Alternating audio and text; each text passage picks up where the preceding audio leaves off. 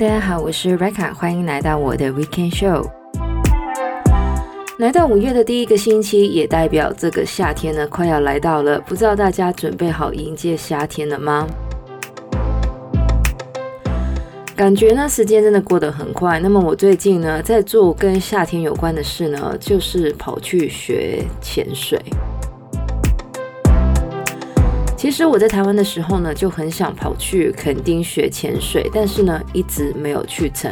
那么最近呢，也是刚好有朋友想要学，所以呢，才有所行动的。希望呢，拿到这个潜水执照之后呢，可以去到这个垦丁还有其他地方去潜水。毕竟呢，因为地球暖化的关系呢，很多的珊瑚礁呢都受到了影响，所以呢，真的要好好的爱护我们的海洋。那么我在挑选防晒的时候呢，也是一定要挑选一些就是 ocean friendly 的一些防晒。这一方面的讨论呢，好像在亚洲呢是比较少的。那么大家如果有兴趣的话呢，也可以自己研究一下关于 ocean friendly 的一些防晒。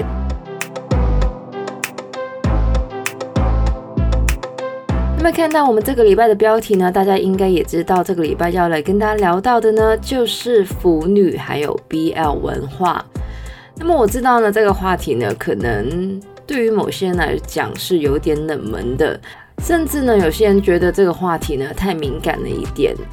不过呢，现在已经是二零二一年了，所以那些封建的思想呢，还是把他们留给清朝人好吗？Anyway，为什么要来聊到这个腐女还有这个 BL 文化呢？主要呢是因为 BL 的作品呢是越来越普及。除了小说跟漫画之外呢，近几年以同性为题材的电视剧还有电影呢，都是非常的流行。像是前年非常热门的《陈情令》，去年非常多人讨论的《刻在你心底的名字》，或是日剧《到了三十岁还是处男》，更不要说呢，近几年呢造成风潮的泰国的 BL 偶像剧。作为一个腐女呢，其实我很早之前就想要来讨论一下关于这个腐女还有这个 BL 的。我之前呢还特地买了一本关于 BL 的研究来看，不过呢那本书实在是太长了，而且呢因为那本书本身呢就是一本论文，所以呢我就有点放弃了。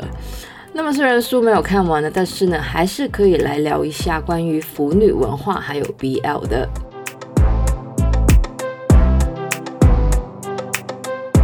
那么如果大家听完了我以上的开场，还是不知道我在讲什么的话呢？所谓的 BL 呢，指的就是 boys love，也就是男孩的爱情。当然，同志的故事并不是什么新鲜事。如果说到文学作品的话呢，那么白先勇先生在七十年代所创作的这个《孽子》呢，几乎可以说是华文世界里面最为人知道的同志作品。不过呢，跟一般同志文学不同的呢，是 BL 的创作者，不管是漫画或是小说，大部分都是女性，而消费者呢，也同样以女性为主。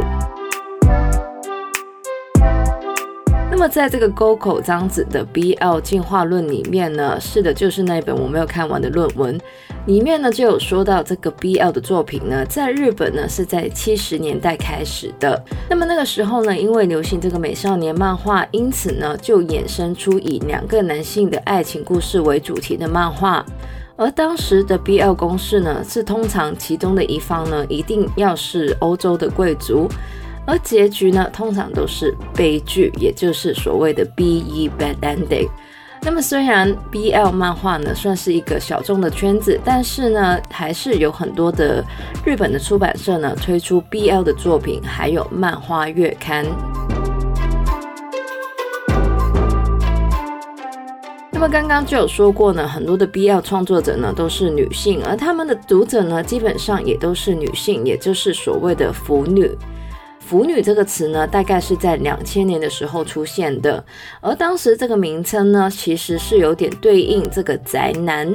很多人可能会觉得看 BL 的女性呢，应该也是 LGBTI 吧，而事实上，腐女基本上都是异性恋的女性，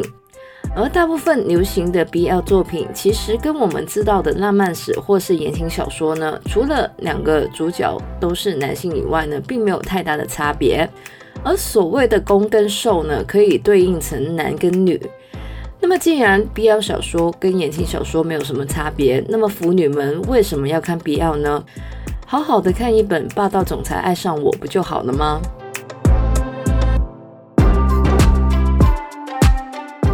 说到这边呢，就要来说到这个传统的言情小说了。传统的言情小说的剧情呢，通常都是非常的相似的，女主角通常不是非常的柔弱，就是呢要等男主角成就的弱者。这一种男强女弱的角色设定呢，其实来自于这个父权社会的影响。而随着男女平等的观念被重视呢，很多的女性在看言情小说的时候呢，开始无法把自己投入到女主角的角色里面。虽然 BL 讲的是两个男生的爱情，但是呢，在 BL 里面，因为剧情呢是不被性别而束缚的，也因此呢，比起男性跟女性。BL 呢，更像是一个无性别的作品，在这个作品里面，性别不重要，身份不重要，就连逻辑有时候也不怎么重要，就像那种男男生子的作品。所以呢，变相的 BL 呢，其实可以赋予读者更多的幻想空间。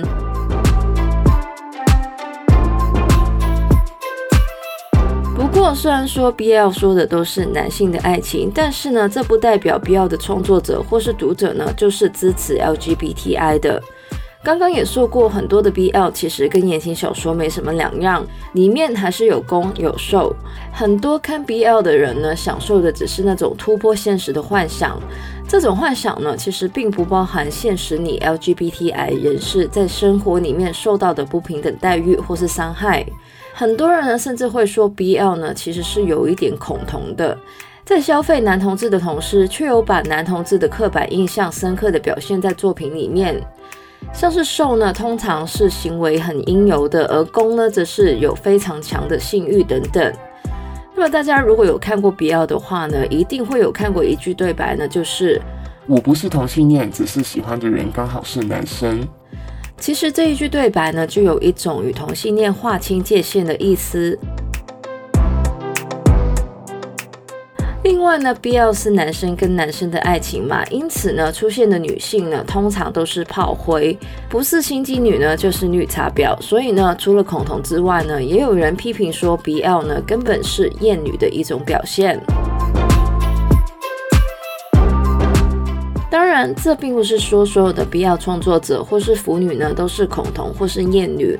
只是因为 BL 本身呢就是建立在现实社会的恐同、厌女还有异性恋的规范里面。不过，随着时代越来越开放呢，BL 的内容呢其实也开始摆脱那一种参照异性恋的模式的剧情，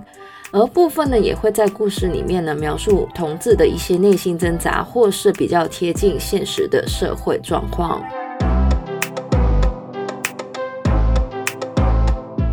在华语地区呢，BL 的起步呢算是比较慢的，但是近几年因为网络上有很多 BL 写手的关系呢，中文的 BL 呢算是慢慢的发展了起来。加上呢近几年的社会风气相对的比较开放，尤其是在台湾，这个同性婚姻也合法了，因此呢很多过去不能出柜的腐女们呢也比较愿意承认自己就是一个腐女。BL 对于我来说呢，的确是一个不需要用脑的一个兴趣，因为呢，我本身就是很爱看小说。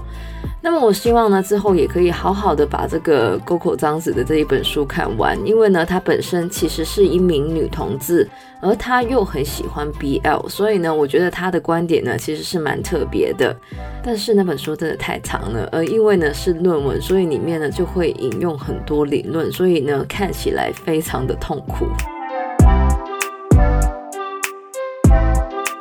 会有 BL 呢，当然也有 GL，而 GL 呢，很多时候也会被称为这个百合向的作品。虽然说不同的地区呢，对于 GL 还有百合的定义呢，其实是不同的。而跟 BL 一样呢，其实 GL 的作品呢，也有很多异性恋的男性的观众。那么关于这个 GL 方面呢，其实我不是很熟悉，或许呢之后呢要多看一点别的研究呢，才能跟大家分享。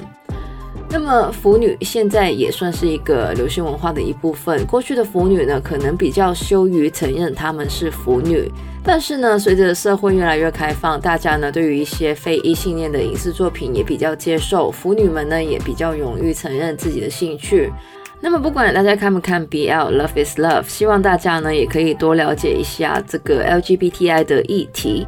让我们的社会呢可以少一点歧视，尤其是呢我们的社会呢对于跨性别人士呢还是有很多的标签跟歧视的。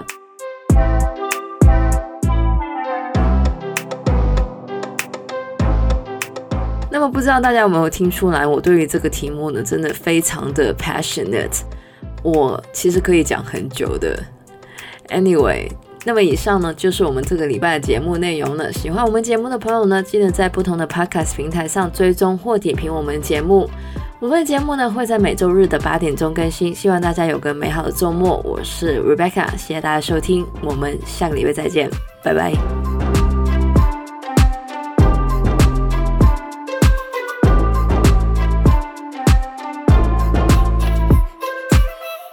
毕竟呢，因为地球暖化的关系呢，很多的珊瑚礁。